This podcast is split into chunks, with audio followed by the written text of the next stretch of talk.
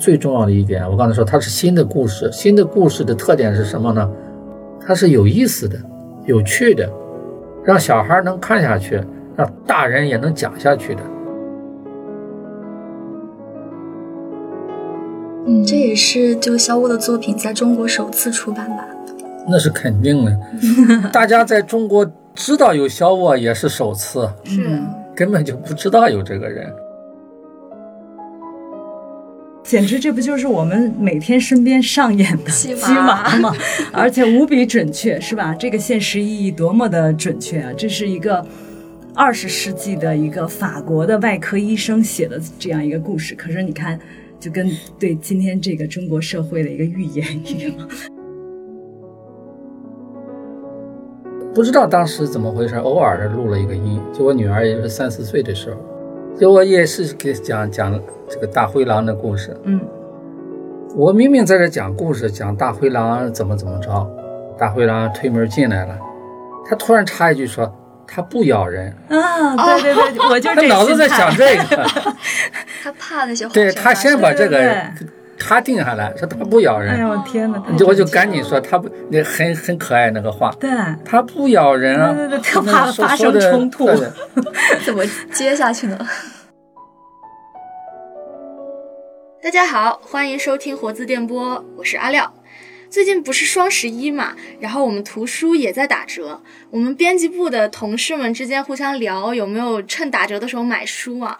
然后我们就发现有一本书是活字我们自己最近新出的书，但是我们有很多编辑会自己掏腰包也买这本书，就可见是大家有多喜欢。那这本呢，就是我们今天想要跟大家聊的一套书，叫做《肖沃奇怪故事集》。作者利奥波德·肖沃，他是法国的一位雕塑艺术家，然后他还曾经是一位外科医生。嗯，在去年呢，也就是二零二零年，法国的疫情肆虐的时候啊，巴黎的奥赛博物馆还曾经专门为肖沃举办了展览，展出他的雕塑还有他的画儿。虽然中间因为疫情呢还中断了，但是后来又恢复举办，然后呢也是再次重现了这样一位几乎已经是不为人知的外科医生他的一个奇幻的世界。那我们最近的出版的肖沃的这本书呢，《肖沃奇怪故事集》，它其实收录的是他为自己的十二岁的儿子鲁诺写的十五个奇怪故事。嗯，这一套书分上下册，里面还有非常多的很可爱的手绘插画。所以今天呢，我也把呃我们这套书的策划、编辑、营销编辑都请来了我们活字电波录音棚，一起来聊一聊这本书。首先是汪佳明老师，汪老师他也是不是第一次来我们活字电波了？呃，汪老师是这套书的策划人，也参与了图书的编辑。嗯，大家好，欢迎汪老师。然后呢是尹然老师，尹然老师是肖沃这套书的编辑，欢迎尹然老师。呃，大家好，我是尹然。还有呢就是呃肖沃奇怪故事集这套书的营销编辑杨宇，欢迎杨宇。大家好，我是小雨。呃，其实这套书叫《肖沃奇怪故事集》。我刚拿到这本书的时候，确实很快就注意到了它的奇怪。读了几篇之后，我就觉得，哎，这好像不是我想象中的那种爸爸妈妈跟孩子们讲的那种睡前童话故事。它确实就是有很多怪怪的故事。比方说，里面故事的主角呢，往往是小动物啊，或者是想象出来的一些小怪物。然后他讲着讲着，突然。主角就死了，或者是什么眼珠子被吃掉了，或者是一个小动物突然把另一个小动物吃掉了，就是这样的一些故事，我就悚然一惊。我会想，怎么突然会给孩子编这样的故事？所以我也首先就很想问一问汪老师，为什么您一开始会想要出这样一套书？这个书是偶然发现的。嗯，我们这儿有一个美编，他买了几本外文版的书，里边有很多的插画，他这个外文我也看不懂啊。但是因为我是搞美术的嘛，我一看那插画，我很惊讶，画的特别的好。我以为是专门的艺术家画的。当时因为看不懂文字，并不知道是一个外科医生。然后我跟我的好朋友冷冰川看，冷冰川大家都知道是一个特别有名的艺术家，而且他算是这个刻墨，在黑色的纸上刻出来的画，这方面这是很有名的。他看了以后，他也很佩服。他说：“这才是真正的这个艺术家的画，嗯，他不是一般的那些插图。”呃，我就对这个书就感兴趣了，因为里边插画很多，有三百多幅，我就去了解这个书。后来知道这个书呢，居然是一个法国的外科医生画的，而且呢，不光画的，还是写的哈。那么他是给他的小儿子鲁诺讲故事，然后记下来的。那他为什么要记下来呢？他当年他是一个读了博士的正儿八经的外科医生，也参加过一战、二战，在战场上也当这个战地医生，然后是一个很不错的外科医生，一直生活也很幸福。那么他的妻子呢，是一个外交官的女儿，整个都很好。可是突然间，他就碰到了三件不幸的事情。第一件是他大儿子十六岁，快要毕业了，去度假，在海里淹死，也不知道是意外还是就是自杀。那么他妻子呢，很伤心。过了不久，抑郁而死。他妻子死了之后，他还剩下一个女儿，一个小儿子。然后他小儿子得了一个类似胆结石之类的吧。那他是外科医生嘛？他亲自给他小儿子十二岁动手术，结果这个小儿子呢感染了败血病，嗯，死了。他特别特别的伤心，伤心到什么程度呢？他再去给别人动手术的时候，他不相信自己的手，他觉得这个手不能再给人动手术了，他就成了一个精神上接受不了这种。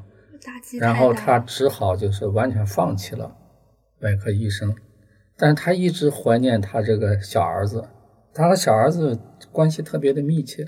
他给别的孩子没讲那么多故事，只给这个鲁诺这个小儿子讲了十五个故事。每个故事讲之前，其实他也也有构思写出来的。他知道这个儿子要缠着他讲故事，他就编，编好了之后，一个故事他不是讲一天，实际上是。晚上睡觉讲一段，明天晚上睡觉讲段，一边讲一边编。为什么呢？他不愿意去讲那些经典故事。那经典故事，孩子上学或者是看画书都有，什么安徒生的故事啊，什么格林童话，他觉得他他再讲也没意思，他愿意自己编。为什么呢？因为这个外科医生，他虽然是外科医生，他打小就愿意写小说，也愿意画画，但是他父亲很强势。就是这个肖沃，利奥波德·肖沃，他的父亲呢是在法国医学界是个了不起的人物，是世界第一所兽医学校的校长。那么他父亲的像现在还树立在那个学校里。嗯，所以他父亲很强势，就不让他学艺术，你必须学医，而且学外科，继承我的家。对对，他这个样一直读到博士，最后当了外科医生。实际上他呢有这个讲故事的这种爱好，当时给他小儿子讲，当做业余爱好了。但他讲呢，他还是先写下来。讲的时候呢，又不完全照写的。为什么呢？他写了之后，他给讲讲讲，也有时候这个小孩嘛，十二岁，一开始讲还不到十二岁，是讲到十二岁，孩子就够了，就听着腻了，就会犯困，注意力不集中了。那他有个办法。一看他不集中了，他马上来个厉害的，这个故事陡然发生变化，主角死了，被吃了，哎，那个小鲁诺马上就瞪起眼来了。那很简单嘛，他过后让他再活过来就是。讲故事反正瞎编嘛，但他编的故事，等会儿咱们可以讨论哈。他编的故事特别的有意思，嗯，故事就是这么来的，嗯，那么故事当时是没有插画的。哦呃，后来他的儿子死了之后，那么他呢也不行医了，他干不了了，然后他就转向了，就是全身心的投入了小说的创作和绘画，还有雕塑。他特别喜欢雕塑。他那个时代正好是我们说这个后期印象派的时代，他和这个高更啊、梵高啊都是认识的，包括当时现在也成了大画家的伯纳尔，也包括当时的德国诺贝尔。奖的那个《蒂波一家》的作者，这个小说我们也翻译成中文了，也有四本一套的，我也有这个书。他是得了一九三七年的诺贝尔奖啊，诺贝尔文学奖。还有那个纪德和那个罗曼·罗兰一样，都到过苏联嘛。嗯，纪德回来以后写了个苏联纪实，纪德也是他的特别好的朋友，有很好的文艺的素养。呃，对他有他有这么一个环境。嗯，那么他。一直思念他这个小儿子，这个真是他成他一个心病。怎么样能把这个心病给放下来？他就干脆就把这些给孩子讲的故事重新写一遍，然后呢，他请波纳尔，就是一个著名的画家，给他画插图。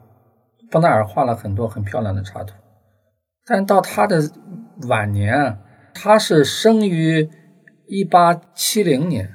嗯，对。到他的晚年呢，他觉着请别人画插图画不了那么多，他讲的故事都是有形象的，都在他心里，他把它画出来，他就一个故事一个故事的画。本来没想所有故事都画，但是画起来就放不下了，一气画了三百多幅，特别棒的这种，就像钢笔画，也像版画。嗯，它的线条、啊、对，特别简洁，特别生动，因为。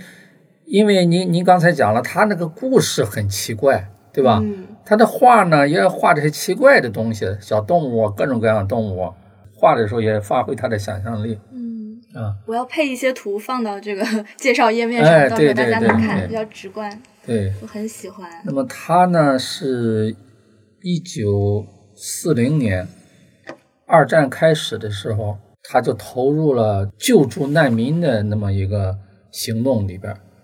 他特别的狂热的去投入，有时候好几夜都不睡觉。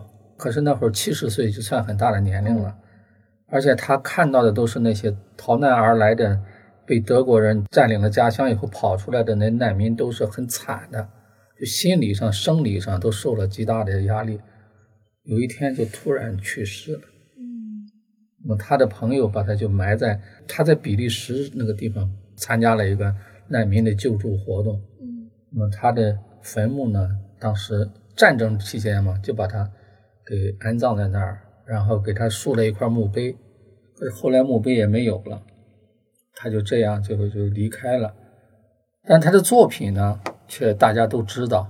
我刚才说这是插画了，他有很多别的作品，讲的都是怪物，画的也都是怪物，雕塑也都是怪物。他就是一个奇怪的，他本身就是一个充满想象力。呃，充满那个这个怪诞的想象力的这么一个人，创造了一个怪物的王国。哎，没错，都是有点像那个，也是法国的多雷似的。多雷就创造了一个一个世界，后来什么什么人猿泰山什么的，所以他也是。但是他这些怪物还是有有来头的，比如说巴黎圣母院那个建筑上那些怪物，其实和他的雕塑很接近。那建筑上有的怪物头朝下，就是那个建筑的角上那些。俯视着，对，俯视着巴黎，他也受那个影响。嗯，但他呢，他这怪物其实都是有人性的，有区别在这儿。嗯，哎呀，我讲的太多了，大概就是这么来的吧。那么我看到了这个书以后，我也了解了背景之后，我就决心把它给出来。嗯，因为他这些书呢，很多年没人知道，他的艺术也没人知道。为什么没人知道呢？因为他四零年去世的。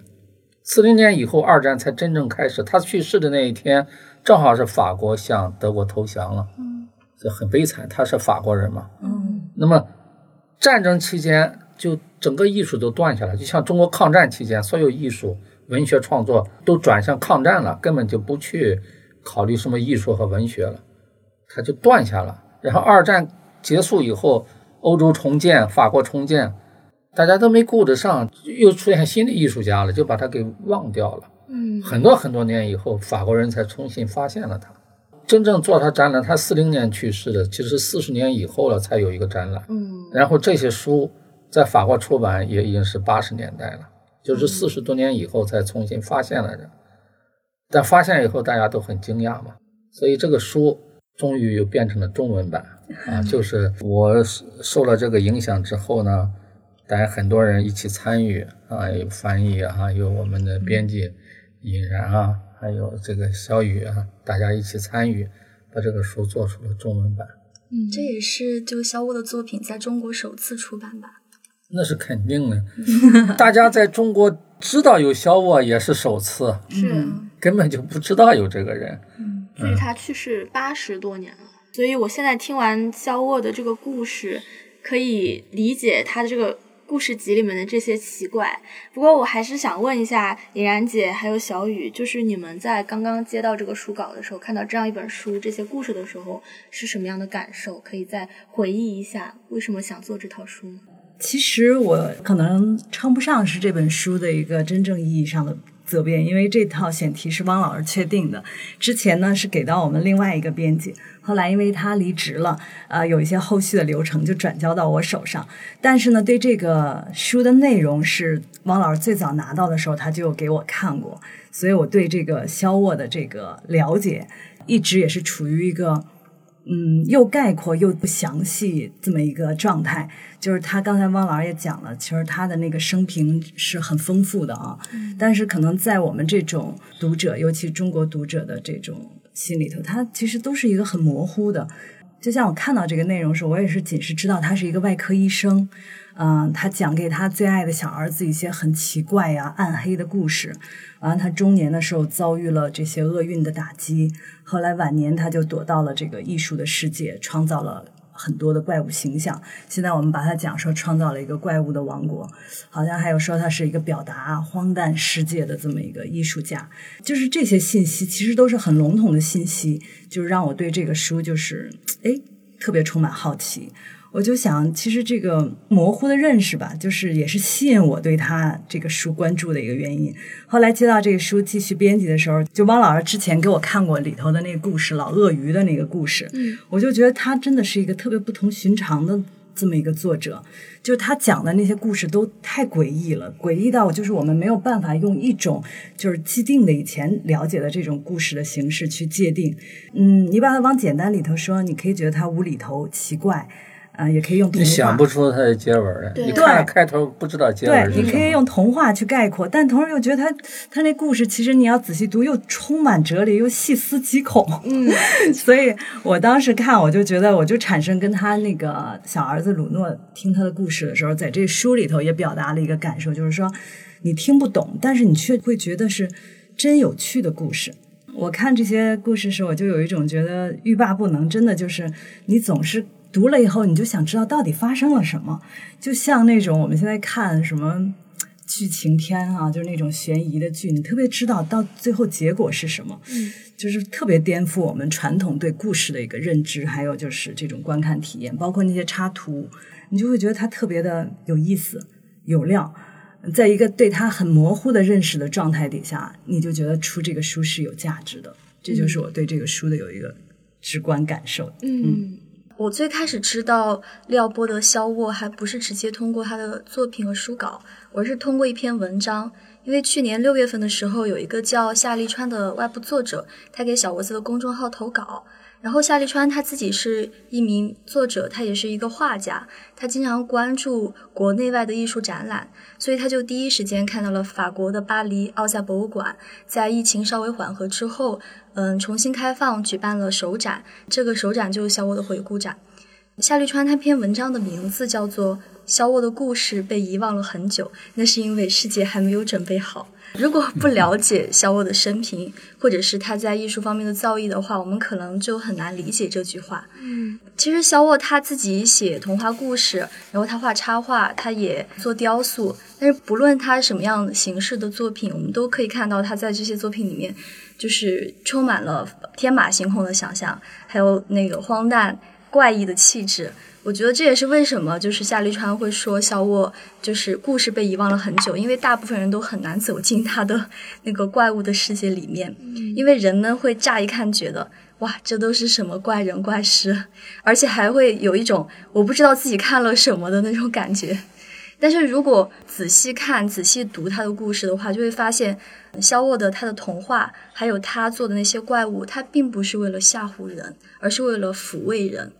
嗯，为什么这么说呢？因为，嗯，肖沃他的怪物雕塑，嗯，它的外形其实并不可怕，它非常的蠢萌憨厚，而且有肥有瘦，表情就是还特别的呆滞，而且他的童话故事也充满了离奇，让人有一种就是自由自在、散漫离奇的感觉。它会让我想到日本动漫，就是那个《夏目友人帐》，《夏目友人帐》里面，对，里面也会有各种各样的妖怪，而且那些。怪物都是有故事的妖怪，就会让人觉得他们和就是人类的世界并不相通，但是他们会用自己的那种纯真和质朴来给人带来温暖和感动。嗯所以我觉得肖沃的怪物也是给我带来了同样的感觉。嗯，那刚刚大家聊的还是一个比较宏观的感觉，而且还是大家刚刚接触这套书时候的一些感受和故事。呃，接下来我想请大家能不能分享一下一些具体的在这套书里面比较印象深刻的一些故事？就是印象深刻的故事，与其讲这个，我更加想分享我在书里面看到印象深刻的的一段话，就是刚才汪老师也说，就是肖沃的奇怪故事集其实是肖沃他自己编的，他自己编的给儿子讲的那些童话。然后我在书里面其实看到他们对这个故事有一个定义，叫做会走路的故事。哦，对对，嗯对，然后什么叫做会走路的故事呢？因为当时，呃，努洛就对自己的父亲说：“他说我不想听那些已经呃编好的故事，那些编好的故事就像在那个公交车上，呃，坐公交车一样，它的目的地是既定的，然后到了站就要下车。但是我想，我觉得那个会走路的故事就是像跟爸爸一起散步，我累了就可以让爸爸停，或者是让爸爸背我，我们可以想走到哪儿就走到哪儿。所以我觉得这种就是爸爸给儿子讲故事的这种方式，就是让故事朝着天马行空的方向乱讲，要有多荒诞就有多荒诞。就是他们会讲到吃人大树，然后讲在大象鼻子里面长大的小蛇，还有讲到从北极游到赤道，然后从赤道再游到南极的小海豹。这种天马行空的故事，这种大人和小孩的合作，就会让我觉得肖沃的故事是建立在对儿童创造力的信心上创作出来的。其实肖沃是把孩子视作另外一个自我、另外一个朋友，甚至是伙伴，而不是把小孩看作那种没有互利互惠的条件下，然后需要被灌输观念的低人一等的那种人。我来教育你。对对对，所以这种对小孩平视的那种那种姿态，让会让我特别佩服小沃。嗯，嗯，我觉得孩子的世界它是丰富了小沃的世界。如果我们能够读懂孩子的话，就肯定能够读懂小沃。嗯，我抛一个砖说一个故事，就是还挺短，是那个那个娃娃熊的故事。简单来说，是一个小朋友的玩具熊丢失了以后，被一个马戏团的人捡到了。然后那马戏团是驯熊的，所以他们马戏团家的那一对儿公熊母熊就以为这个玩具熊是自己的孩子。然后厉害的地方来了，就是这对父母就说要抓紧舔这个玩具熊，说舔啊舔啊，它就会长大。它现在不会动，因为那是玩具熊嘛，它当然不会动。结果这这对父母很自然的就说你要抓紧舔它，你们我们抓紧舔它，它就会长大，它就会活泼，就会聪明起来了。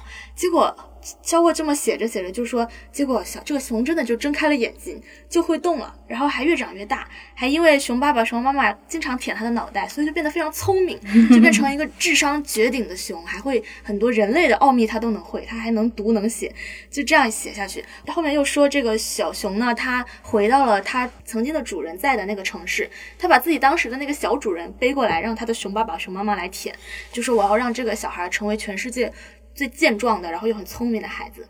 结果这个熊爸爸、熊妈妈也来舔这个小朋友，然后呢，小我就写把他的脑袋舔的特别大，说头皮都舔的薄薄的一层，像玻璃一样。哇，你看他的画，你就会想这怎么表现出来？你看他的画，真的画了一个脑袋很大的小朋友。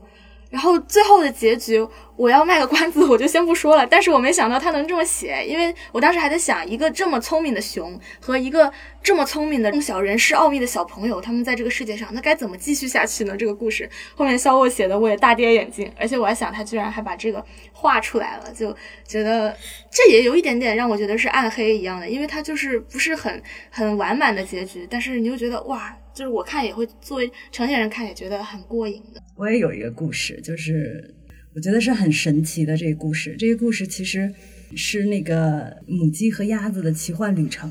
我觉得这个就是为什么，就是它其实每个故事都很有意思哈，都精彩。但是这个我就发现它，它无比准确的预言了中国就是今天的中国社会，就是 为什么呢？因为这是讲一只就是母鸡和鸭子，它俩呃神奇的友谊和怪诞的这个经历。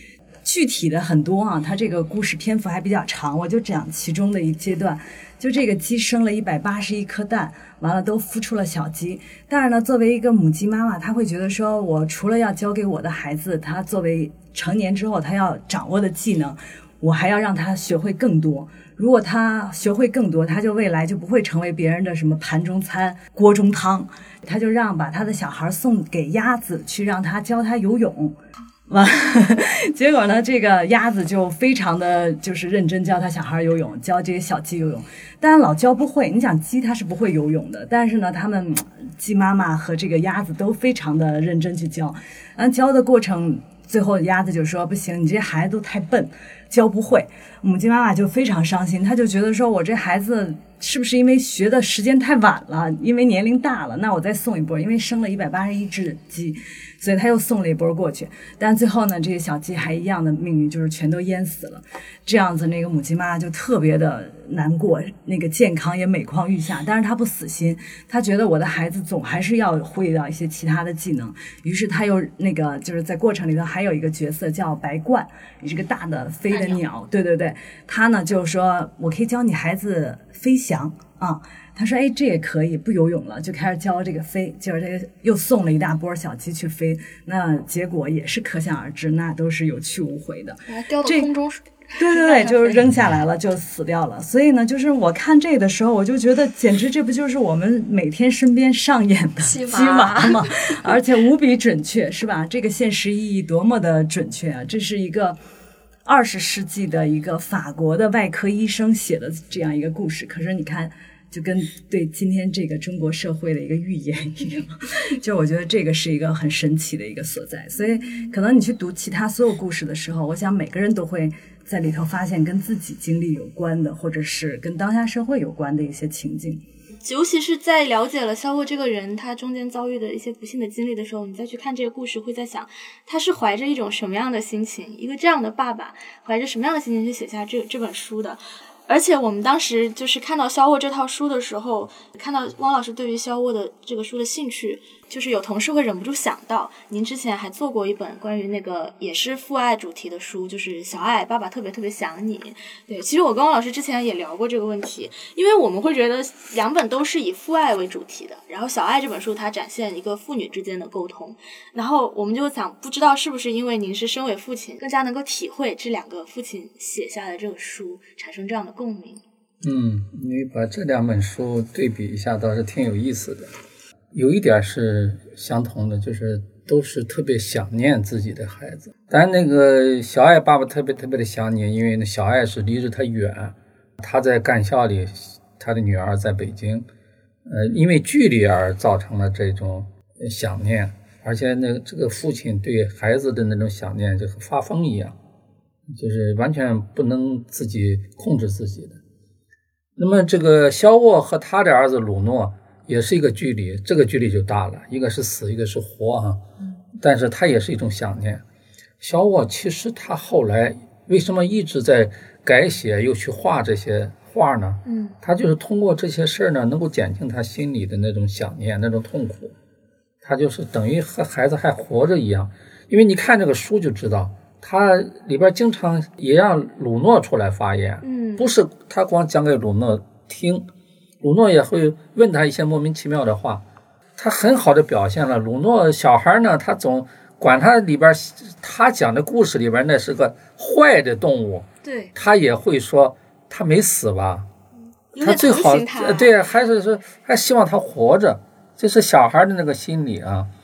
而且呢，最后最后，鲁诺还给他爸爸讲了一个故事，虽然很短，其实这个故事他是不是自己？就是小我不是自己创作的，是和儿子一块创作的。怎么也和儿子一块创作？因为他对面有个听众，这个写东西啊，你对面有没有一个听众是不一样的，就和你跟人辩论一样，像我们今天说话一样。如果我自己在这说，可能就没意思，但对面有人说，他就会不一样。所以实际上，肖诺也参加了这个创作。因为他父亲也揣摩儿子的心理，儿子其实不希望他死了。其实那个最后那个那个那个那两两个鲨鱼就是，最后还是要叫鲸鱼给用尾巴给拍在岸上拍碎了，死了。但肖鲁诺还问他爸爸，他们就是被拍扁了，没死吧？这个没办法，他爸爸说的这是死了。这两个鲨鱼太坏了，主要是，所以就死了。你看这个小爱那本书呢，它不是童话。但又是童话，为什么说不是童话呢？因为他画的都是自己在干校里的一些真实的生活，比如说他怎么去吃蛇，抓了蛇来吃，怎么去游泳，怎么掏了鸟窝以后养那些小鸟，啊，和狗的一些交往。但是他也画了，他是用画来表达干校生活，来写当信寄给他女儿。那么比如说，他还画了一些他怎么割麦子啊，怎么盖房子，怎么当木匠，手怎么砸破了，感冒发烧了，类似这样一些事情。包括怎么去放牛，怎么去养猪，怎么杀猪这些事儿，这都是真实的，但同时又是童话。为什么呢？他把那个干校里边特别枯燥、艰苦，等于是被下放到那儿嘛，一些知识分子把那些生活都给童话化了。因为他给他八岁的女儿写信嘛，他八岁女儿看不懂，他就找一些有趣的事儿，就他把那些。可怕的东西掩盖在那些好玩的东西底下，所以这也是一种童话。那么我们这本《小我》这个呢，它本身就是童话，但是它本身是童话呢，它也反映了一些我们世界也好，人也好的真实、真真理的真理的东西，哎，一些一些道理是这么一个关系。它是童话，它也不是童话，是这个样子。嗯。刚才尹然说了暗黑故事啊，它确实是会让人觉着暗黑。但是呢，我当时为什么对这个书感兴趣？我觉得他虽然他父亲讲给十二岁以下的孩子听的，大概从鲁诺四岁他就开始讲了。后来鲁诺大一点就上学了嘛，就讲的已经不多了。但是他把这个故事都记下来了。虽然是讲他这个听的，但我感觉其实不仅仅是小孩才能听。对，我觉得我们看是的，只要你有童心的人，嗯，都可以看这个书。所以我们不想把它做成一个纯粹的儿童的，是家长和儿童一起来看的书。而且你要咋摸里边的滋味，是，呃，特别奇怪的滋味。你比如说，我刚才说它不符合我们对故事的逻辑。你比如说，他说那个这个一个食人鬼吃人的一个鬼。吃人鬼为什么吃人呢？就因为他长了那个吃人的牙，那么把他给捆起来，把他牙拔掉，他就不吃了。他就不吃人了，也不想吃人，他就去吃那些呃好吃的粮食什么的。可是后来长出来了，他又去吃人。本来这个故事把他拔了牙，他变成一个好人就完了嘛。结果他反复的长牙，反复的又吃人，把他弟弟都给吃了。这不你就看着这个故事简直是无厘头嘛，这故事。但是你想一想，现实世界，对啊，你想一想，人的事情可以我们叫什么本性难移，但是这个本性难移，有时候还有个环境的造成的。我不在那个环境里，我是一个美好的社会环境，我可能就不会变成坏人。虽然我身里有坏的基因，但是那个基因不会发挥出来。就像他食人鬼似的，他不长那个牙，他就没有坏心，也不想吃人，给他吃他也不想吃。但那个牙出来了，赋予他这个能力以后，他就变成了，所以我们社会要变得更好一点，就不会出那么多坏事儿。就你想一想，他其实都有他的道理，有他的逻辑在里边。尽管他是瞎编的，这个我是有体会的。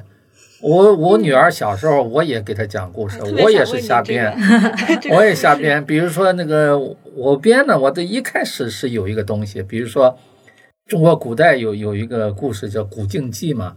镜子，这个古很古的镜子，这个镜子到了谁家，这个镜子晚上那个里边会有个人出来说话，它是个照妖镜。你不然你要那古代人旅行他都不安全嘛，就就这样单身的在路上走也没有别的，只要带着这个镜子到了旅店你休息，把镜子放在那个地方，那就没有鬼敢进来。有有一个情节就是有一次他在路边休息一下，睡着了，那天都黑了。结果对面一棵大树里边就轰隆轰隆响，他赶紧拿镜子一照，从那边出来一条大蛇，就死在那个地方。还有一次呢，他一个同伴见了说：“哎呀，我也在这歇一会儿。”他把镜子一拿出来，那个人变成个狐狸跑了，就类似这样的。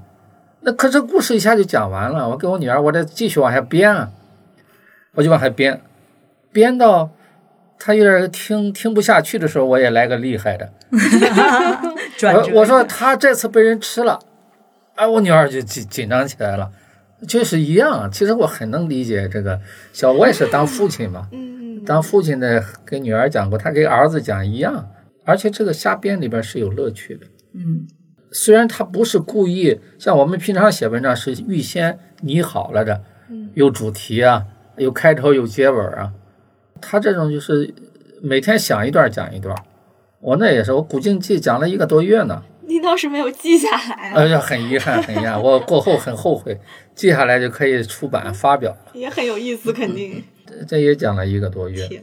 每天讲半个小时，你想想，这文字，因为我们今天不也就讲一个小时，就一大篇文字了，对吧？嗯，对，我还想就着这个话题问呢，因为肖沃这套书，我们看的时候肯定会联想起很多自己小时候听爸爸妈妈讲故事，或者是像在座有两位都为人父母的，会不会有给孩子讲故事的这种 经历？所以我还想呃问一问，尤其尹然姐，对，引然有吧？那肯定有，我觉得刚才那个王老师讲给女儿讲故事，其实我也给小孩讲故事，但是我可能特别喜欢就是用不同的那种分角色，就像我们朗读课文以前就把那些人的身份啊都用不同的腔调去、哦去给他念出来。扮演，对对对，完了还经常会就是以他喜欢的一些什么动画角色呀，那个声音去讲故事，完了讲我想说的话，其实借由那些角色来说我想说的道理，对对对对。完了，刚才讲到那个汪老师说给女儿讲故事什么，您经常还什么照妖镜啊这种，我觉得我小时候听故事，我就特别害怕听转折，就包括如果说我小时候看鲁诺的这种故事，我肯定吓到半死。就我会觉得，就从小就喜欢听特别平淡的故事，就什么小白兔和大灰狼，那必须都得是好朋友。美满的。对对对，就是那种转折，但是也得是发生的好事儿，就是更惊奇的好事儿才行。现在想就是什么，我记得以前有那种什么雪孩子呀，还有什么什么月饼回来，都是做好事儿那种故事，全是这种大团圆。小孩的心理就是尹然说的，他是总是向往好，他想着躲避那个坏。我我其实有一个具体的例子，我呢不知道当时怎么回事，偶尔的录了一个音，就我女儿也就是三四岁的时候录下来了，就我也是给讲讲这个大灰狼的故事。我明明在这讲故事，讲大灰狼怎么怎么着，大灰狼推门进来了，他突然插一句说他不咬人，啊，对对对，我就是脑子在想这个，他怕那些坏对他先把这个他定下来，说他不咬人，哎呦天哪！我就赶紧说他不，那很很可爱那个话，对，他不咬人啊，对对对特那怕发生说说的冲突 怎么接下去呢？呃，接下去就就说不咬人了，不咬人肯定就是马上安慰他嘛马上是来呃来玩儿的，来一起玩的。老他不说了吗？老狼是朋友嘛，对对对，老狼和兔子是朋友，和小羊也是朋友都。是好朋友。对，这这我我当时我就想，这小孩儿就是性本善，嗯，对吧？他还是希望再坏的人也要好。呃，我觉得其实这是真理啊。我鲁诺感觉挺不一样的，他就是是小男孩儿、小女孩儿不一样吗？他鬼头鬼脑的，有的时候像刚刚说到的里面的恶人，他还要同情他。哎呀，那个大鳄鱼真可怜，没有吃到。什么？跟爸爸做游戏的时候开车嘛，说哎我要加速了，我要出一场车祸，就是这种捣蛋的怪怪的念头。我觉得他还挺有意思的，但是好像我小时候也是会更倾向于良善的那种故事，教育性很强的。好像我能理解尹然说的，如果是他有一些可怕的结局什么的，我会很没有安全感，觉得有一点不安什么的，还是喜欢这种圆满的感觉。我觉得这个可能有时候也是跟时代有关系，就是我们的成长的时期不同。就像我们以前可能接受的很多课文也好，或者是一些故事也好，其实它还都是有一种范式的，就是你不管那个情节如何转折，遇到多大困难，到最后好像还是要有一个战胜困难啊，或者是一个美好的结局，就像什么王王子公主 就是幸福的生活在一起，它都会需要这样一个结尾。中国。人就喜欢大团圆的结局，对，小说也是这样。最后总而言之有个结局吧。嗯，小沃给鲁诺讲这些故事呢，他还有法国人特点，法国人特浪漫，他的想象的想象力呢是对对，特别的丰富。但是总体上也是个好的结局。你比如说，那小孩让大树给吃了，最后他把树干砍开，那小孩都在里头，都变得很小了，被大大树就快消化没了，像指甲盖那么大。但回来把他给救回来，然后回村里每天吃点好的，最后又又恢复原来真人那么大了。他这个结尾也还是一个孩子还是能接受的。但是过程都是充满离奇的。对呀、老鳄鱼那个故事，这个老鳄鱼被山村浩二二对啊，那个导演给拍成了这个动画动画片，嗯，动画片呢还得了国际大奖，啊，拿了很多奖啊。其实很简单，它那个动起来其实不特别复杂，是啊，你就动动水呀、是插画连起来对。对呀、但是他通过插画把那个故事完全讲出来，嗯这也说明了这个小沃的这些画确实能把故事给串起来。它不是插图，嗯，它画就是就图文并茂的，图本身它有独立性。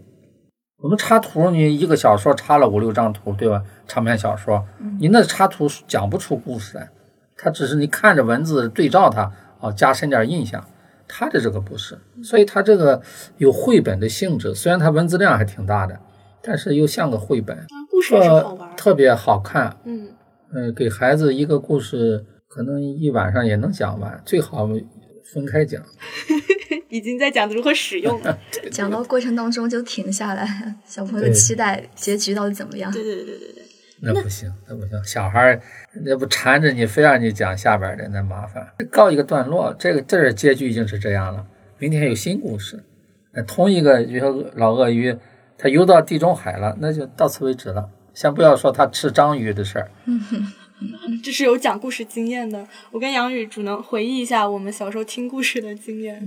对，你你会有什么这种，就是感觉小时候听的故事对自己仍然有影响的这种记忆吗？我我其实刚刚尹然姐说，小时候就比较喜欢听比较平一点的，然后有就是大团圆结局的。但我觉得我刚好相反，可能小朋友就是每每一个人他的偏好不一 样，我就喜欢听妖魔鬼怪的故事。哇，因为我小时候是在大院里长大的，然后我记得每年夏天的时候，就是各家各户就搬着凳子出来乘凉，然后那个时候还经常停电，然后一停电，小朋友就不好玩了，就蹲在大人旁边，就缠着大人讲故事，然后而且一定要讲神话、讲鬼怪、讲那种惊险的、离奇的故事。黑灯瞎火的。对对对，然后我就记得当时就喜欢听他们讲那些蛇呀、神仙呀、鬼怪呀，然后呃那些牛郎织女啊、白蛇传呀那些故事都是那个时候都是从大人的口里面就是我听到的，然后我们就记到心里面了。尽管之后有了电视剧的演绎，但我觉得这给我造成的印象就是，我觉得我以后也会给自己的小孩讲那些比较经典的故事，我以为你要说那么一种场景呢，那种。在晚上到到到这个灯底下，然后大人给讲故事，讲的特别害怕的时候，大人突然跑了，哎呦妈呀！然后小孩在那就不敢走啊，有这种。逗一下小孩有有这样的，一帮小孩都不敢走。对，但是好像想想我们也有一阶段，就是特别对那种鬼故事。又怕又着迷。对对对，其实现在反而对那个东西不是那么的兴致大了。我们小时候有有看电影，电影说小孩不宜不能看，其实明明是给小孩看的，像《三宝磨坊》，你们可能都不知道这电影，不知道，或者外国电影。哦，是就是他在磨坊一磨，就那个人在哪活动干什么都能看到。然后呢，他呃手这么一转，就把一个人变成了一个和和个不是人了，意思。哎呀，特别害怕，尤其是有一个就像巫婆，但又像魔鬼，啊，突然出现，嗷的一声，那那小孩看看电影都吓坏了，都这样的。但过瘾哈。嗯，哦，我说把人变的那个，就还不是这个，那个叫这个巴格达窃贼，这都电影，你们都没看过是吧？嗯，啊，那我们看了都永远忘不了。说这个他没有钱，可是他没吃的，人家在路上喊这什么什么火烧，什么什么水果不甜不要钱，他拿来就吃，吃完了说不甜，就不给不给钱，不给钱，啊，然后去救那个王子，王子叫魔鬼，魔法给镇住了，嗯、类似这样的，然后站着飞毯之上，啊，飞飞走了。我说那个魔婆是在里边的，越害怕越想看，对，嗯啊，但都是这样。现在就不给小朋友看这种故事了，是吗？就觉得里面哎，这些电影过于吓人。多少年都不演了。我我说的，哎呀，这一说就是五十年前看的。其实我们小时候没少看一些乱七八糟的东西。嗯，最近有一个那个就是上海美术电影制片厂，那个叫《天天书奇谭那是很多人都最喜欢的那个片，哦你们都看过吗？没有，其实我没有。天哪，那应该是是我们那个时期的，就是那个简直看多少遍都看不厌。对对对对，可以现在去电影院看。充满了离奇的一个那个就很神奇，对。现在我有点记不住，但我只能记住那个感觉，那个是特所以现在很多大人都会去看。嗯，对，因为说到童年听的故事，我就特别想分享一下，嗯 是是一个吐槽，是其实就在我们肖沃这套书面世以后不久，大概是十月底左右的时候，豆瓣上面就有一个网友，然后他就发帖说他的出版社工作的朋友。就是说了这样一个事儿，有一个家长他打市民热线投诉一个出版社，说他们的那个《伊索寓言》他要求下架这个《伊索寓言》，理由是说因为里面充满了暗黑童话，他当时举例，比如说里面有个故事是一只螃蟹掐死了他的一个坏心肠的蛇的朋友，然后他就打电话说要求出版社要删掉这个情节，最后干脆说你能把这个书下架吧。所以这个事情就在豆瓣上还是有一定的范围的讨论的，就大家觉得。怎么现在家长是这样子的，然后转起来了，所以我就把这个事情今天也拿出来，就是不知道大家怎么看待这种担忧哈，或者是大家作为为人父母的会怎么去看待这样的担心？我觉得是这样，嗯、你看文艺作品还是看童话都是一样的，皆大欢喜的结局它是教育人的，但是呢，悲剧也是教育人的，而且我们很多很多都是悲剧，即便是《白蛇传》最后被压在那个雷峰塔底下，那不也是悲剧吗？嗯，牛郎织女最后也还是没能在一起。对，牛郎织女没在一起，但是呢，反而给人留下更深的印象。尤其像孔雀东南飞，这都我们古代的很有名的故事，对吧？最后那女的就自杀了，男的就跳水也自杀了。所以不能让孩子只看这个好的结局的故事。其实孩子应该他有承受能力才行，要不孩子长大了一点承受能力没有，碰一点困难就就什么都都都就完了。嗯，那那很脆弱的一个民族，那那不好。实际上，我们有善的，有喜的，也有悲的，对吧？也有壮的啊，悲壮的东西。其实真正的好作品都是悲壮的。想一想，我们讲那个什么过去的什么荷马史诗什么的，都是悲壮的。我们的《史记》里边多少悲壮的故事？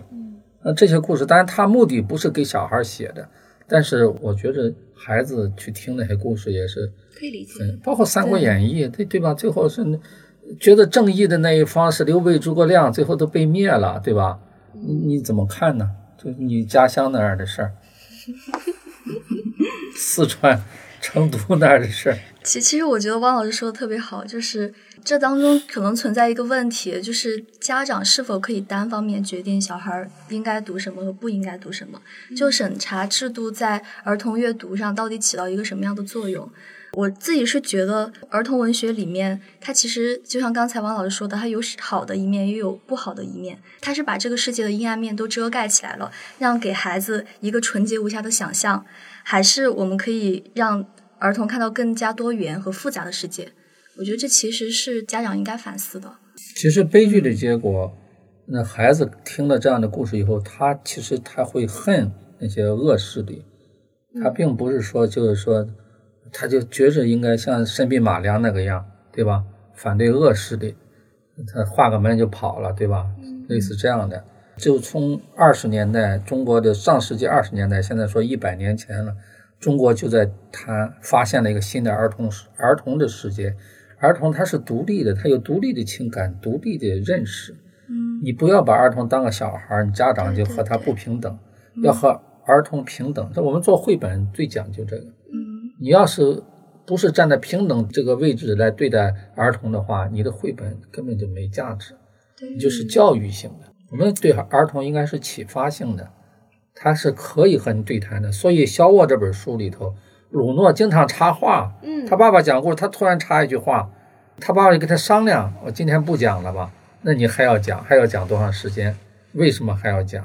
我觉得这是他成功的一个重要原因。整个讲故事的过程，肖沃和鲁诺都是平等的，对，其实就是个朋友，朋友对待。嗯所以鲁诺死了以后，他会那么样的怀念他，就靠着这些故事才活下来的。说的厉害点，嗯，就是这个样子。嗯，我也想说啊，就是我作为一个家里有一个青少年十六岁的女孩，其实就是刚才小雨讲到这个问题，就是说我们可能作为家长要去筛选给孩子的东西。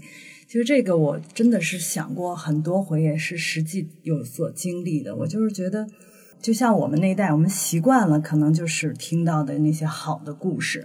刚才没有讲到说，其实那些东西给我也带来有一些现实的影响。影响是什么？我觉得我就接受不了现实里头，我接受不了很多不测或者是不好的东西，就是因为小时候就可能受那种故事或者喜好的影响，我自己去写东西的时候，我也愿意去写一个美好的大结局。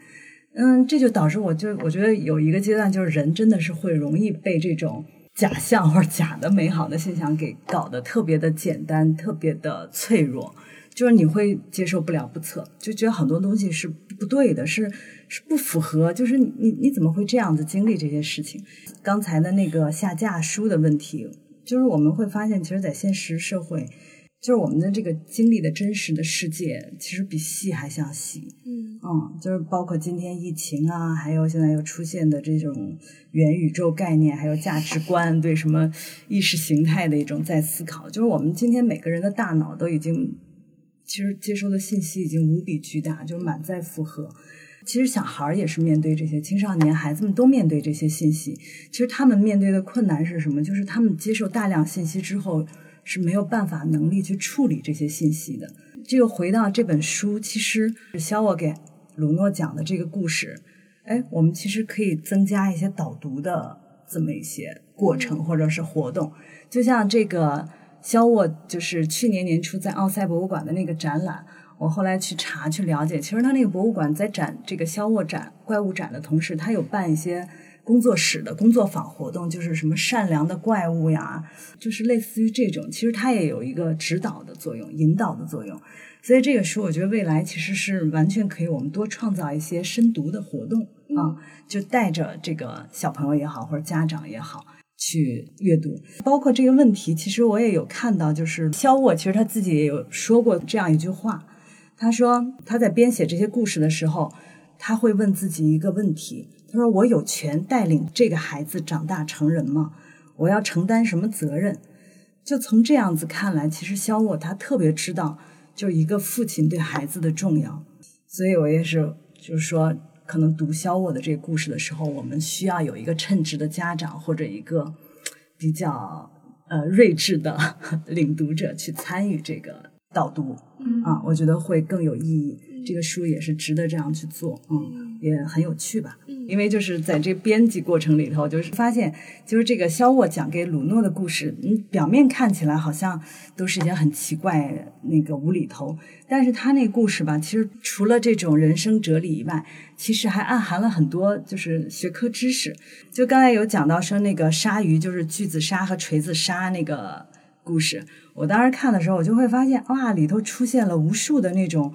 就是地名，对地理，什么直布罗陀海峡、好望角、大西洋、黑海，呃，亚马逊河、亚速海斯，什么？这是我记了啊，斯巴尔巴群岛、博斯普鲁斯海峡、布宜诺斯艾利斯、鹿特丹。还有说，呃，盛产肥美牡蛎的法国波尔多地区西南的阿卡熊，就这些名字，其实对我来讲都是非常陌生的。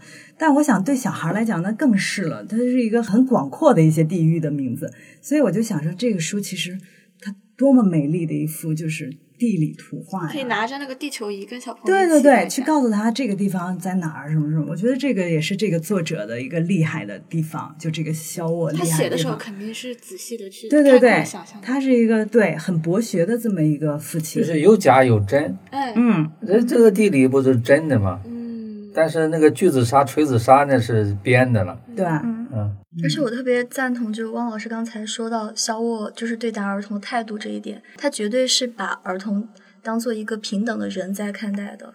就是我觉得，就是儿童的平等性，这其实是一个非常现代化的概念。但是肖沃的故事里面，他没有淡化现实，他没有把世界伪装成一个纯白无瑕的的温室，他把疾病和死亡都以一种无厘头又以一种黑色幽默呈现给孩子。其实。在儿童的世界里面，这些都不是禁忌，都可以把这些给他们看，然后把故事的解读权交给孩子自己的手里，让他们去解读故事背后是什么，为什么他要这样做。我觉得家长是可以做好这样的引导工作的。而且我们刚刚在聊的时候，其实都一直在提到怎么去看肖沃写下的这些故事，就从头开始一直在聊。我在一个是知道了肖沃的生平以后，就是体会一个伤心的爸爸的心情，再去读这些故事，然后包括读肖沃写他跟鲁诺相处的很多细节，就是会一边温馨一边心碎。然后同时也会去想，那他写下这些有一些比较怪怪的暗黑的故事，好像有一些情节是有设计过的。这种，比如说刚刚王老师讲这个食人鬼，他的牙齿掉了又长，他要设计这样的情节，就是类似这样的写法。我也会想，他会不会还是会有一些想要表达的东西？他会不会不是在单纯的给孩子讲一个睡前故事？嗯，比如说我们那个刚刚也一直提到老鳄鱼的故事，然后当时也被改编成动画短片，拿了那么多奖，然后被大家看到以后还有那么大影响力，就是大家会去解读它，也是因为那个故事的文本它就是足够复杂，它看起来故事情节很简单，但是确实你很可能会去每个人会从中读到不同的东西。比方说我们看到那篇书评，就是是夏老师吧，他写的时候就说到，他说觉得里面读到了关于权威，然后。包括关于爱人的奉献，就是那个章鱼小姐怎么去奉献这个老鳄鱼，还有关于这个迷信啊、崇拜的一些讽刺等等，这是他读到的东西。所以我也想跟大家聊一聊，就是大家怎么去看待肖沃的这些创作。当然不只是他的画、他的故事，还有他的这些雕塑作品，以及就是当读者去这样解读的时候，大家是怎么看待的？有时候挺怕这种过度解读啊。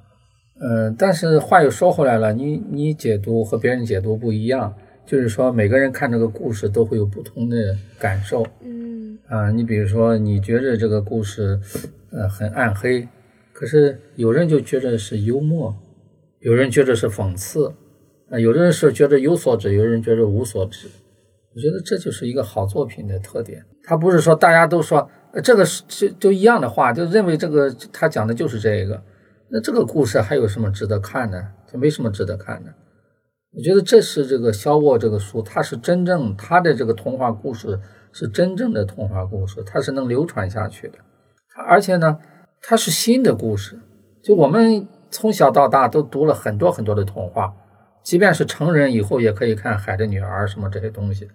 但是呢，新故事很难造出来。他这个肖沃就是造了一大堆的新故事。独一无二，没有人讲过这些故事。虽然我们这些年那么愿意拿着动物来说事儿，但是也没有他，他和别人都不雷同，对吧？但他不都是动物？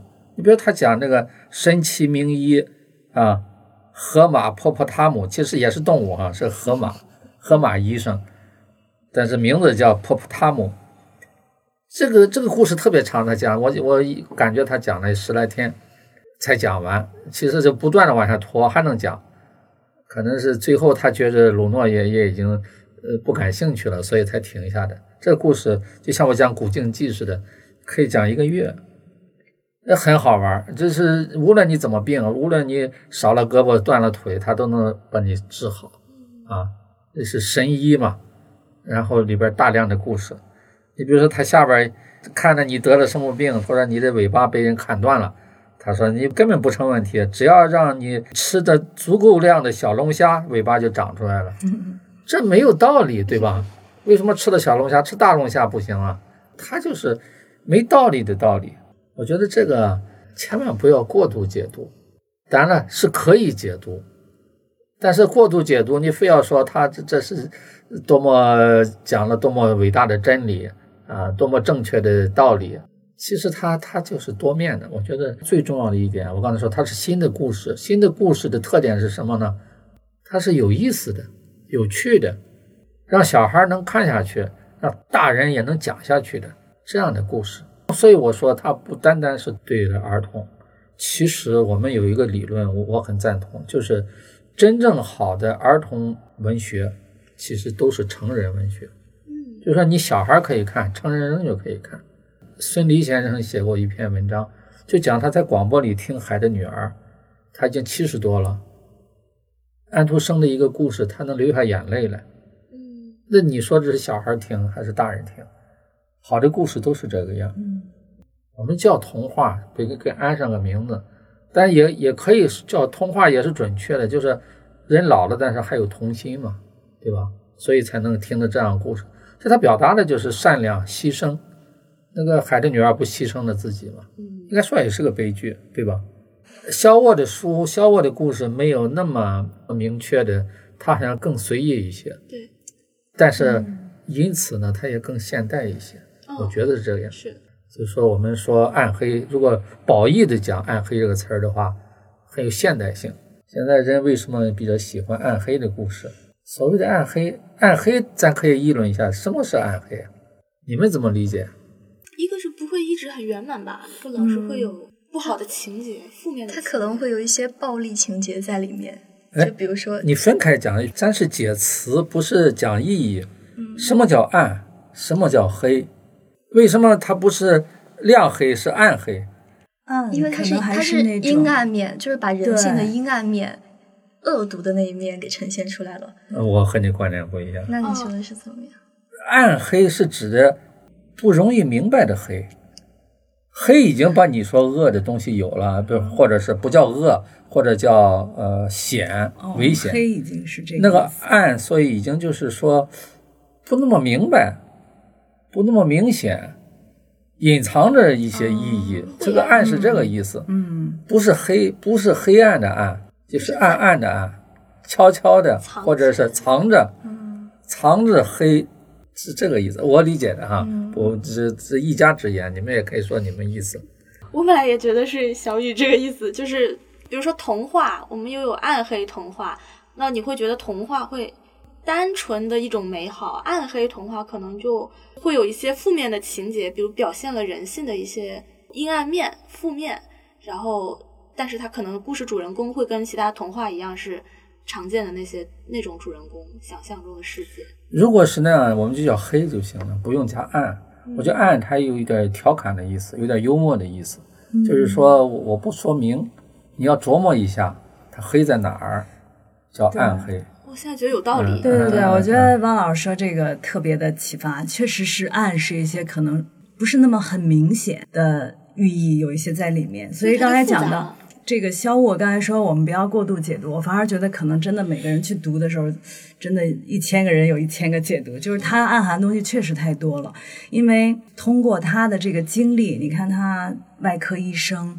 后来中年就是遭遇到这种亲人一个个的失去，本身他做手术，我觉得他就面对生死，他就肯定见过很多的这种身体的这种支离破碎，或者还有后来上战场，他都面对这些，再加上自己又失去这种至亲，哎，后来转到艺术的这个领域里头去搞创作，我觉得他的经历肯定让他讲出来的那个故事，肯定不是一个很简单的童话故事。法国的评论家对肖沃的评价呢，确实有说他黑暗、幽暗的心理嗯。啊，他要靠这些怪兽把它发出来，嗯确实对他有这种评价。嗯我突然想，我们其实可以搞个活动，嗯比如找十个家长，分几个故事，或者分同一个故事，让他给他的孩子讲完了，跟孩子讨论一下到底是个什么结果。是，因为我们现在讲的还是成人，我们都是成人对对这个故事的看法，嗯但孩子真正他怎么看？当然不光怎么看，也包括孩子到底感不感兴趣。每个年龄段，我觉得就是说，刚才说到暗黑这个概念，其实每个人对这个东西都会有自己的理解。肖沃的这套故事真的是怎么解读都不为过，因为里头确实牵扯包括有爱、政治、各种什么复杂的恐怖恐怖情感，我觉得都有。其实真的是不同年龄段它有不同的解读，而且每但个人的是你发处现没有，境不同。它里边写恐怖，嗯并不当做恐怖来写，嗯，好像就是个正常的事儿。对对对，把把那个章鱼吃了就吃了吧对吧？对老鳄鱼，而且是一一条腿，他一点没有表达这个好恶，没说他吃了他是不应该的。虽然老鳄鱼自己有点后悔，因为他没有伴儿了，吃了以后，嗯，但是实际上他觉得是个很正常发生的事情。那比如说食人鬼，他吃人，他就是吃人嘛，也没有说他吃人不对。嗯当然，你总体上是希望他不吃人，但是他并没有那么明确的是非观在里边。所以我说要给小孩讲一讲，其实最恰当的读者还是家长和孩子一起。或者我们的听众里边有自己愿意组织的，也可以哈。可以，嗯，到嗯，时候跟我们联系一下，这书可以便宜一点啊。我们这期节目出来，然后就搞一个共读之类的，对可以做这种活动。我还想补充一个东西，其实我觉得这套书除了故事以外，就是我因为会对视觉更敏感，我就是觉得在这套书里头，其实肖沃去创作这些插画是在他编的这些故事之后，他等于是他的鲁诺没有去世之前，他给他讲的故事，但是这个插画呢是在之后去配的配画的，所以你单纯去看这个插画，刚才汪老师也讲了，它本身那个画就是一个连贯，就是可以讲故事的。但我是在里头看到了，就是结合这个肖沃的这个经历，你会看到更多的一些东西。就是我在他的那个画面里头体会到一个中年失子的一个父亲艺术家的一个深深的孤独感。就是他的那个画面都是黑白的，你会发现他全是像剪纸一样的那那种线和点线面的造型。你会常常会发现。他会用一呃大树，还有一些动物的形象，他会用用这种嗯很大的一个对比去构造这个画面。完了，它虽然都是平面的，都是很简洁的点线面，但是你会觉得里头有一个非常巨大的空间。就常常我会看那个画面，你觉得好像全是乱乱的线，但是那所有的故事情节它都暗含在里头。你会发现那里头是有。他那个情节提到的那个具体形象的，还有的时候就是你以为画面里头什么都没有，有一个小黑点儿，那个黑点儿你以为是他当时落笔的时候那个墨水的一个浓郁的可能滴落的，但你再仔细去读文字，你再去看，哦，那是那个什么渔夫的那个小船被卷到了浪里，嗯，还有就是那种又孤独的老鳄鱼，他就用很简单的那么一个黑条儿，完了。那个老鳄鱼漂浮在那个河中，你都能深深的体会到，它有那种孤独和那种孤单，因为它很多画面就是一个形象，包括什么巨人啊，包括那种什么小海豹啊，就是吃人的什么巨人啊，什么伐木工什么，你都觉得有孤单，所以再结合他的那个经历，你就觉得这真的是背后有非常深的故事。这个还是蛮打动人的。可能喜欢艺术的，就是爱好者会从画就可以吸引到他。对，就是因为也去看奥赛的那博物馆，因为现在疫情，可能我们之前也不可能，也没机会去哈。是但是在网上会奥发现，赛是了不起的博物馆，就是除了罗浮宫就是奥赛了。嗯而且印象派的画主要都在奥赛。嗯，嗯，我去过，我去所以看过。就是他那个里头他的艺术价值。有有一个那个怪物，你会发现他最早的那个怪物的形象是一九一零年创作的，但是那个怪物你就像刚才小雨说，他是蠢萌的，他是微微有微笑的，有面部表情，是跟他后来的那种雕塑的怪物，你会发现完全不同。那个时间一九一零年，其实他的生活还是一个很正常的状态啊。但是他在可能我看了一下那个时间，就是一九一八年，他的那个大儿子先离开，完了又是妻子，都是在一九一八年之后，包括卢诺，呃离开，都是几个月的时间，就是在一九一八年，一切东西都发生了改变。真正的他投入到艺术创作去创作那种怪物世界的时候，是呃他五十岁，可能又过了一些时间。一九一八年第一次世界大战刚结束，嗯，他等于从战场归来。对他其实，在战场上也有他写写了一本本书对对，他是做手术嘛，嗯他就把那些手术过程都记下来。哦，因为一个外科医生平常哪能做那么多手术？嗯可是战场上就不一样，就叫战争背后。嗯，其实他是有点文学性，纪实文学。嗯，对，所以就想他这些经历肯定会改变他那个艺术创作，包括他的插图。还有我印象深刻，就是那个插图里头有一个画的是那故事是讲小蛇，但是里头有一个狮子的形象。你去看那个狮子。那个狮子就跟肖沃的那个照片形象如出一辙，哦完全一模一样。就是我觉得那真的就是一个表达自我。我觉得整个那些他有，面都是它好多雕塑都像他，对对对，那就是这个艺术嘛，艺术就是就是变形了而已。比如说没有身子，只有个头。嗯，所以就是觉得他的那个孤独啊，什么那种现实经历的苦痛，真的到最后就是用这些画面去抒发出来。他躲到这种艺术营建的这个避难所哈、我觉得有知道这些背景或者知道这些故事之后，你再去看这个故事，包括那些无厘头的故事，你都觉得它是有来由的。嗯，都是有有出处的。就嗯，无心中成就了他的艺术创作，对其实对他来说只是抚慰和发泄嗯出口。所以也是想他真的很厉害，一个人经历这么多失去，他怎么去面对哈？对那很不容易的。他厉害就厉害在完全是自发的，呃，自己要做这个事情，并不是说谁给他定了一个任务，嗯或者他就想成名成家，是并不是那个样，嗯他就是一种带有本能性的。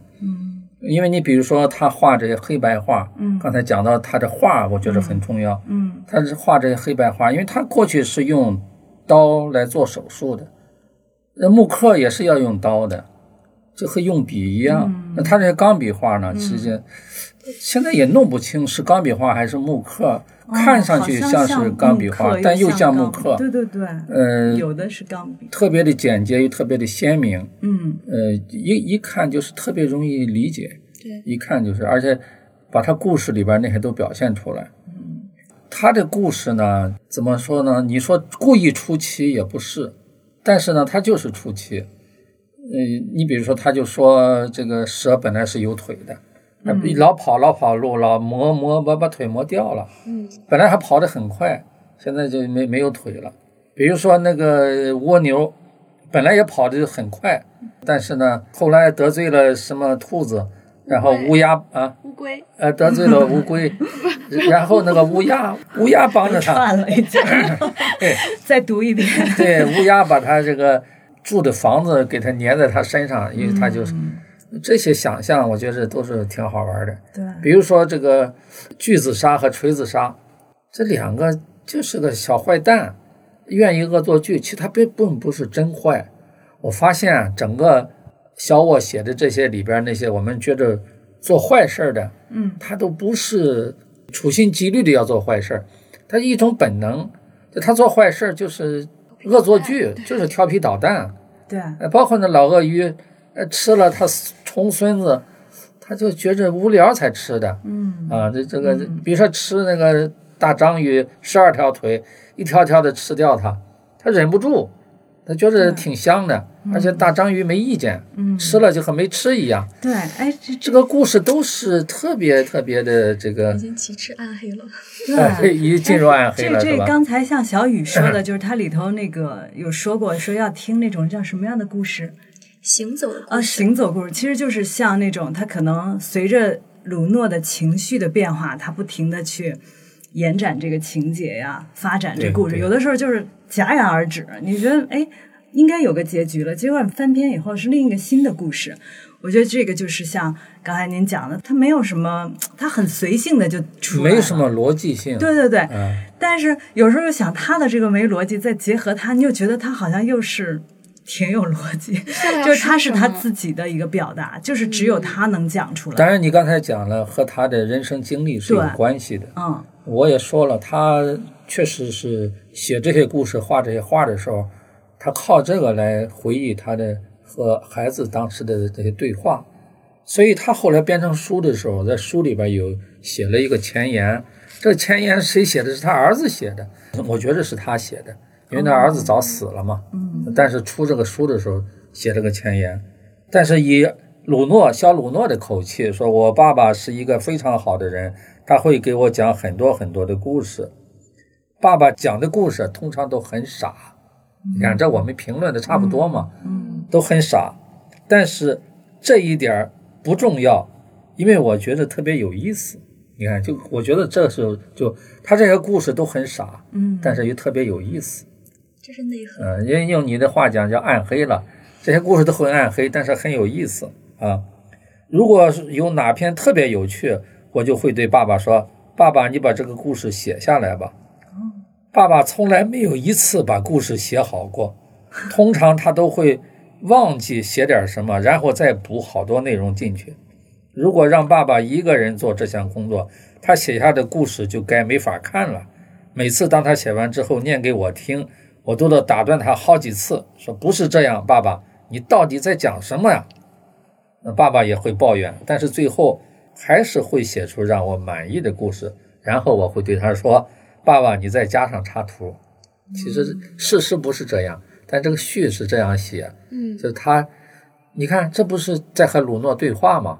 对就他爸爸在写整个故事的时候，其实都在和鲁诺对话。嗯他讲故事的时候，宛若鲁诺就坐在对面，嗯人就倚着他，靠在他腿上，他就给他讲故事啊。晚上那那种感觉就很感人的。实际上，嗯说我的爸爸特别不擅长画画，如果让他画一只大象，他画出来的东西根本就不像大象，只有我知道他画的是大象。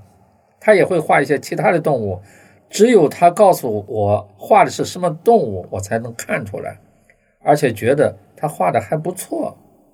爸爸的话就是这样，你看他这个序写的，以孩子的口气，其实他是一种自我，自我在讲。嗯这不是孩子写的序，但是呢，确实他就想，他就觉着孩子还在，在这写这个序，在这和他对话。我觉得这一点呢，呃，这个书要再讲起来还还会真是很有意思的。嗯这我才念了一半，他这个序写的很好玩儿，到时候这读者可以自自己去看啊。对，我们放一下对这个故事这本书真的是为什么我们说不讨厌这个书里边有些坏事儿，我们并不讨厌呢？嗯就我刚才说的，它其实并不是要强调这个人多么坏，这个动物多么坏，这个鲨鲨鱼多么坏，它就是恶作剧，它就是要把它把那个小鲸鱼给锯成两半儿，它也不吃，它不是要吃它，他把那个船给用锤子把它打打的漏了水，他就觉着好玩儿。但但是这这个恶作剧的东西也也不是个好东西了，所以就负面的。所以最后还是让 鲸鱼的妈妈把它给拍死在岸上 啊，最后还是。是在把它弄到正 找向的补一下，不过整个这个肖沃故事集里头，真正有了呃作恶，最后有了死的结局的，就这个锯子鲨和锤子鲨，别的其实那个恶人没作恶就也死了。也呃不是也没没死都没死，那个树被砍死有了，那个树有什么鸭子、树也没砍死啊，只是砍了两半儿，把那小孩救出来，那树还会活着。我们相信他还对对，他好像里面确实是死了复活都是一个很正常的。对对，对，这对对他来说，生命就是这样嘛，嗯，也可以没了，哎也可以再恢复些点，啊对，所以我真的还挺期待我们要是做完这期节目，然后也能组织一个这种读书会，尤其是亲子的，嗯，也挺想听一下小朋友是怎么看，然后跟爸妈之间会怎么聊这些故事的。对，好呀，那今天也是聊了这么久，我们都在聊肖沃，聊这本我们都很喜欢的书。然后，但是最终还是希望大家可以亲自去看一下。我们聊这么多，其实也是觉得这个故事非常丰富，可能每个人都会有不同的体会啊、然后也是非常值得你了解的这样一个神奇的、特别的艺术家，一个外科医生，一个心碎的爸爸。嗯，嗯，然后也希望大家如果感兴趣的话，可以去拿来找来看一看。嗯，今天的节目就是这样了，谢谢大家，那下期再见，再见，嗯，再见。拜拜，拜拜。